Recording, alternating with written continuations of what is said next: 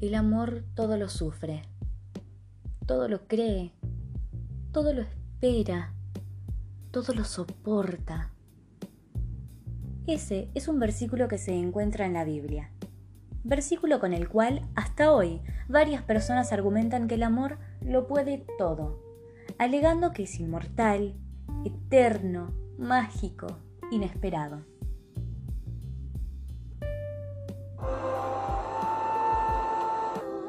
Desgracia, te necesito. Y tú a mí. No, yo no. Sí, tú sí. No, yo no. Sí, tú sí. Ya basta, deja de decirlo. Necesitas a alguien que te cuide. No lo necesito. Todos lo necesitamos. Voy a necesitarte más que tú a mí. Está bien. No lo está. No es justo. Tenía muchas cosas que hacer. Y las harás. Tal vez tenga que ayudarte. Pero pasa que en la vida real para muchas personas la magia dura poco. Y aunque hay muchas cosas escritas, rara vez pensamos que tal vez una de las raíces de nuestros problemas sean entre varias la idealización del amor. Sí, estamos hablando del amor romántico. ¿Qué es? ¿Cómo surgió? A mitad del siglo XVIII, el amor romántico se intensificó en medio de muchísimos cambios políticos, sociales y económicos. El matrimonio de aquel entonces, exclusivamente heterosexual, reforzó la idea del hombre como jefe de familia, conquistador y único proveedor del hogar. Mientras que la mujer quedaba como ama de casa, conquistada y única cuidadora de los hijos. Hoy todavía sucede esto, pero en aquel entonces eran castigados socialmente si salían de este esquema. Los siglos avanzaron, el mundo cambió pero el amor romántico siguió vivo hasta nuestros días. Y está sostenido por varios mitos de lo que debería de ser el amor. Acá te contamos varios de ellos. 1. Si amas a alguien es mucho mejor si es heterosexual. Y más aún si se casan para formar finalmente una familia. Mamá, papá, hermanos y hermanas. Seguro te suena. Una pareja sin matrimonio se considera pecaminosa, una sin hijos, incompleta. Una persona adulta y soltera, ni se diga. Porque quise, porque pude, porque me gusta, porque soy una persona capaz de decidir sobre mi cuerpo. Todo eso no cuenta. No importa si no querés o no das tu consentimiento. Lo que lleva muchas veces a que ocurran violaciones dentro del mismo matrimonio. Por otro lado, se supone que en este mundo de más de 7 mil millones de personas una nació con el único fin de enamorarse de vos algún día. Esta creencia monogámica es sumamente egoísta, ya que obliga a nuestra pareja a algo que nadie debería de cargar, la de hacernos felices. Entonces, ¿cuál es el problema con no cuestionarnos todos estos mitos? Que nos arriesgamos a entrar en relaciones con mucha violencia que podríamos justificar por creer normal por eso, observar la violencia disfrazada de amor para cuestionarnos el amor romántico es una de las cosas pendientes que tenemos por hablar como sociedad. El amor es maravilloso, pero como todo, hay que observarlo, criticarlo, cuestionarlo, para de esa forma experimentar relaciones más sanas y más felices. Hasta la próxima.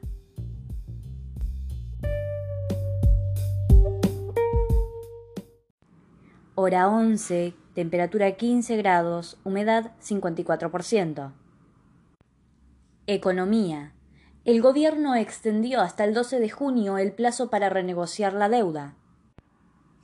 Se trata de los 66.300 millones de dólares en bonos emitidos bajo la legislación extranjera, cuyo plazo de adhesión vencía mañana. El Ministerio de Economía informó que se encuentra evaluando la posibilidad de introducir ajustes adicionales a la propuesta inicial. El objetivo será maximizar el apoyo de los inversores, sin dejar de preservar los objetivos de sostenibilidad de la deuda. Sociedad. Casi nueve millones de personas volverán a cobrar el ingreso familiar de emergencia este mes. Así lo anunció la titular de la ANSES, Fernanda Raberta, en una conferencia de prensa en Casa de Gobierno. Los pagos se completarán en un periodo de cuatro a cinco semanas a través de un cronograma que comenzará el 8 de junio. Además, se buscará generarles una cuenta bancaria a los beneficiarios que aún no están bancarizados. Internacionales. España no registró muertes por primera vez desde el inicio de la pandemia. Además, solo se sumaron 71 nuevos contagios en las últimas 24 horas. Los datos oficiales demuestran un descenso constante de las cifras diarias de muertos y contagios.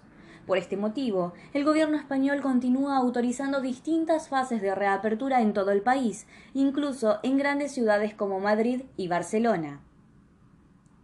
Hora 11, temperatura 16 grados, humedad 70%. Hora 11, temperatura 10 grados, humedad 68%. Política. El Senado analizará proyectos sobre regulación de alquileres.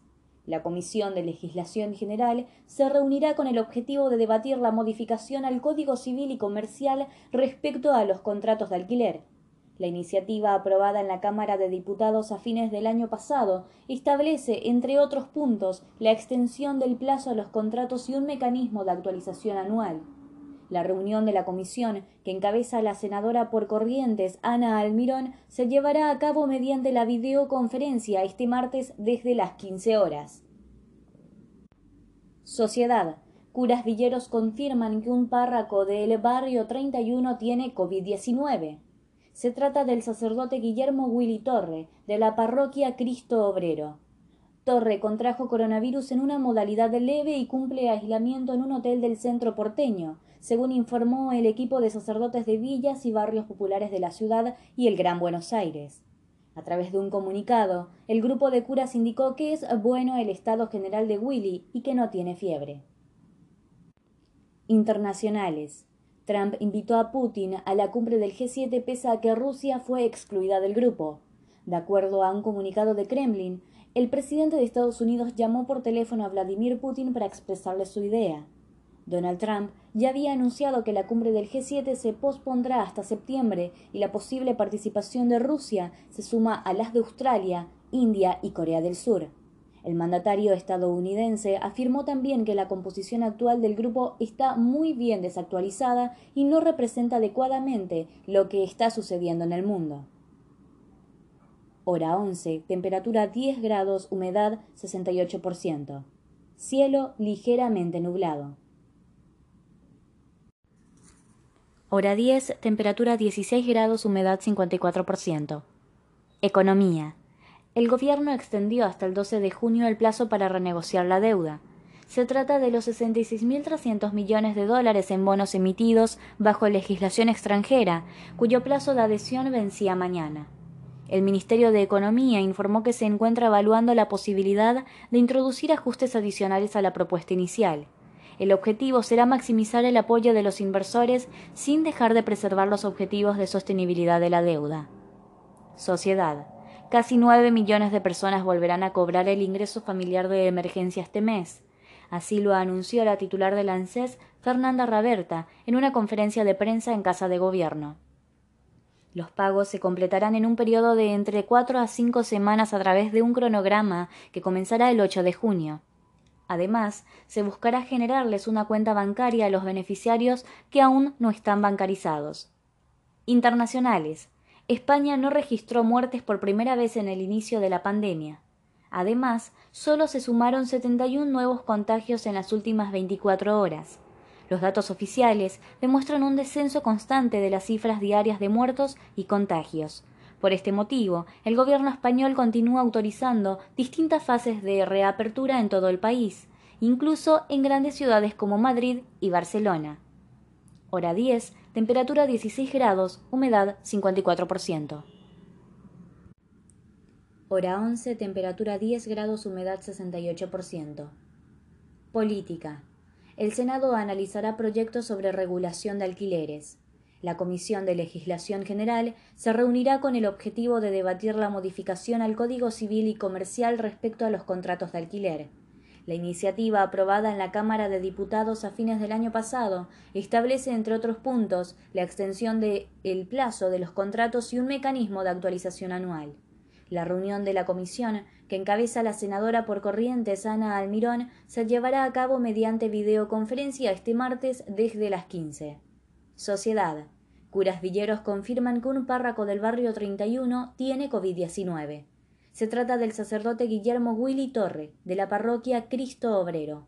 Torre contrajo coronavirus en una modalidad leve y cumple aislamiento en un hotel del centro porteño, según informó el equipo de sacerdotes de villas y barrios populares de la ciudad y el Gran Buenos Aires. A través de un comunicado, el grupo de curas indicó que es bueno el estado general de Willy y que no tiene fiebre. Internacionales. Trump invitó a Putin a la cumbre del G7 pese a que Rusia fue excluida del grupo. De acuerdo a un comunicado de Kremlin, el presidente de Estados Unidos llamó por teléfono a Vladimir Putin para expresarle su idea. Donald Trump ya había anunciado que la cumbre del G7 se pospondrá hasta septiembre y la posible participación de Rusia se suma a las de Australia, India y Corea del Sur. El mandatario estadounidense afirmó también que la composición actual del grupo está muy desactualizada y no representa adecuadamente lo que está sucediendo en el mundo. Hora 11. Temperatura 10 grados, humedad 68%. Cielo ligeramente nublado. Un evento tan significativo que no solo marcó a una generación, sino que también significó una gran migración histórica, sucedió en Irlanda, y es conocida como la Gran Hambruna, uno de los peores desastres agrícolas de Europa. Cuando la plaga responsable de este desastre llegó a Irlanda en 1845, la población era de 8.2 millones de habitantes. Sin embargo, una década después, 1.1 millones de habitantes murieron por inanición y enfermedades, mientras que 2 millones de personas emigraron. A la mayoría ni les importaba cuál era el destino del barco que tomaban.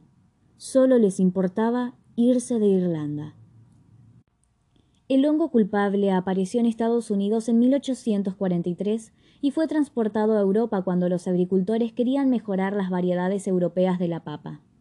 Al intentar cruzar sus papas con las americanas para crear una variante superior, accidentalmente introdujeron el hongo en sus cultivos, mientras que el verano lluvioso de esa temporada reforzó la plaga, y el viento la esparció por todo el continente los gobiernos se prepararon para una temporada de hambre e inestabilidad.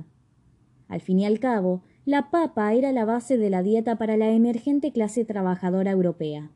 Por consiguiente, cualquier amenaza para este cultivo suponía un serio problema. Y podemos decir con toda seguridad que el factor humano fue el principal responsable de que Irlanda haya sido el único país europeo que prácticamente se murió de hambre. Un grupo de líderes británicos, gobernando desde Londres, hicieron de la reforma económica su principal objetivo, dejando muy en segundo lugar el de salvar vidas durante la crisis. Recordemos que los ingleses gobernaron directa o indirectamente a Irlanda durante siglos. En todo ese tiempo, la corona británica había desalojado de a poco a las familias católicas irlandesas nativas para dárselas a protestantes ingleses y escoceses a quienes ellos consideraban más fieles y leales. Todo empezó cuando Oliver Cromwell reconquistó Irlanda después de una rebelión, completando el proceso de confiscación de tierras y reemplazando totalmente a los propietarios irlandeses por ingleses y escoceses. Para evitar otro levantamiento, Cromwell y después los gobiernos británicos aprobaron una serie de leyes que restringían los derechos católicos. Por ejemplo, no podían ocupar cargos políticos, tener armas de fuego, ser abogados, ser dueños de un caballo que valiera más de cinco libras, votar, enseñar en la escuela, casarse con un protestante, o asistir a universidades tanto locales como extranjeras. En fin, el 80% de la población irlandesa era católica. Además, los propietarios cobraban una renta altísima en las tierras, permitiendo que los granjeros apenas sobrevivan en un sistema de intermediarios bastante enredado. El propietario original pasaba la administración de un edificio a una persona intermedia. Esta buscaba ganancia en medio de muchísima demanda. Por ende, aumentaban el alquiler, y para tener todavía más ganancia subdividían algunos departamentos más grandes en más chicos. El panorama ya era bastante malo. pero empeoró todavía más. Durante las guerras napoleónicas, los productos irlandeses de golpe se volvieron una parte importante de las importaciones británicas. Las cosas mejoraron para los irlandeses, y muchos recurrieron a nuevos trabajos de fabricación. Pero a Napoleón se le terminaron las buenas partes en Waterloo. Los productos franceses volvieron a entrar y el floreciente sector industrial irlandés colapsó mientras que los agricultores irlandeses empezaron a cultivar en tierras que nunca habían sido cultivadas, por ejemplo en pendientes rocosas, playas o pantanos. Los intermediarios, cada vez más decepcionados con las ganancias de los cultivos de la papa, desalojaron pueblos enteros con la idea de usar la tierra para la cría de ganado vacuno, apretando más y más a los agricultores. Todo esto resultó en manifestaciones y muerte de ganado en forma de venganza. Mientras el primer ministro británico Robert Peel estudiaba informes de la plaga por miedo de que llegue a Inglaterra, algunos diarios ya estaban pronosticando el desastre. Era normal que la prensa difundiera noticias confusas al respecto. Algunos decían que los cultivos de papa estaban bien, otros que la plaga solo afectaba a ciertos condados. Así que, para entender bien la situación, Peel mandó una comisión científica para conseguir números sólidos. Cuando llegaron a la Casa de los Comunes, la comisión le dijo al Parlamento que se preparen para perder el 80% de la cosecha de papa. Y si bien la papa irlandesa había tenido inconvenientes desde allá por 1800, podríamos decir que en ese entonces las cosas no estaban tan complicadas como ahora. Cuando los granjeros descubrieron que el hongo había alcanzado las cosechas, no pudieron seguir pagando el alquiler de las parcelas. Así que los terratenientes llegaban con policías y otras fuerzas para desalojarlos. La inestabilidad del asunto ya estaba apretando mucho al señor Peel. Los conservadores no querían importar cereal extranjero porque limitaría el lucro del local, y los liberales tampoco querían que el gobierno se metiera a modificar los precios. Al fin y al cabo, las importaciones de granos eran una grieta social muy sensible. Phil, de esa forma, logró tener un plan para enhebrar la aguja. Pero tenía que mantener ese plan en secreto. Empezó a importar choclo y harina de maíz desde Estados Unidos a escondidas a través de sus agentes. El plan era que el maíz barato mantuviera los precios alimenticios bajos. No pensaba en regalarlo sino que fueran vendidos al costo en los condados. Peel también instituyó proyectos para construir carreteras, donde la gente podía ganar un sueldo y comprar la harina de maíz. Sus palabras fueron Irlanda debe alimentar a Irlanda. Pero la idea de recaudar fondos no fue muy buena. Los países más pobres tenían menos ayuda alimentaria que los países más ricos. Los granjeros empeñaban lo poco que tenían para comprar harina de maíz. Y otros directamente no tenían más opción que romperse la espalda construyendo carreteras. Pero había otro problema, porque el maíz tenía que ser molido para formar la harina, e Irlanda solamente tenía dos molinos capaces de hacer eso. Incluso, después de que la gente recibiera la harina de maíz, tenían que aprender a cocinarla bien para no enfermarse. Aunque Incluso algunos subsistieron comiendo papas contaminadas. A Pil le molestaba que las leyes del maíz mantengan el grano barato de América lejos del mercado británico y que inflen artificialmente los precios del pan. Arrancó diciendo que los altos aranceles contribuyeron al hambre de Irlanda, que la codicia, al igual que la plaga, estaba matando de hambre al granjero irlandés. Esto trajo problemas. En 1845 las leyes del maíz tuvieron el mismo peso que el cuidado de la salud o los impuestos al combustible el día de hoy. Los defensores de las leyes decían que la revocación causaría un colapso en el sector agricultural, mientras los pro revocación distribuían imágenes de una Inglaterra hambrienta incapaz de pagar el pan. Esta movida corrió a Peel del puesto del primer ministro y su imagen política murió. Pero revivió dos semanas después cuando la oposición no pudo juntar dos neuronas y formar un gobierno. Ahora, los que estaban a favor de las leyes empezaron a dudar de la supuesta hambruna.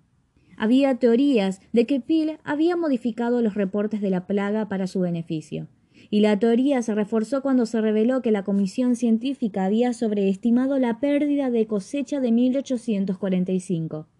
Habían predicho una mortalidad del 80% en la cosecha de papa, pero al final resultó ser de un 40%. Esto resultó en la idea popular de que los informes de pérdida de cultivos irlandeses siempre fueron exagerados. En junio de 1846 Mientras sus repartos de harina de maíz estaban en su apogeo, Peel cruzó el pasillo del Parlamento y votó junto a la oposición en contra de las leyes del maíz, revocándolas de una vez por todas.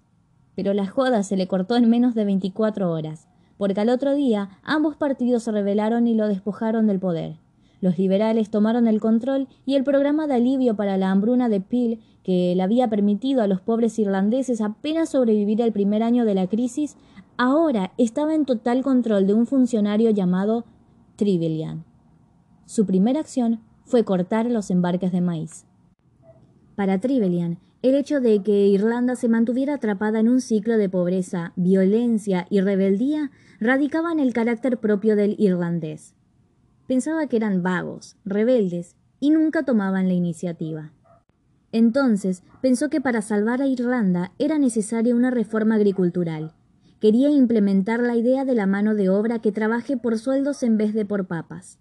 Así que cuando Trivelian reveló su plan de ayuda reorganizado, quedó claro que su prioridad era solamente proteger el comercio, evitar el abuso y dar lecciones de economía.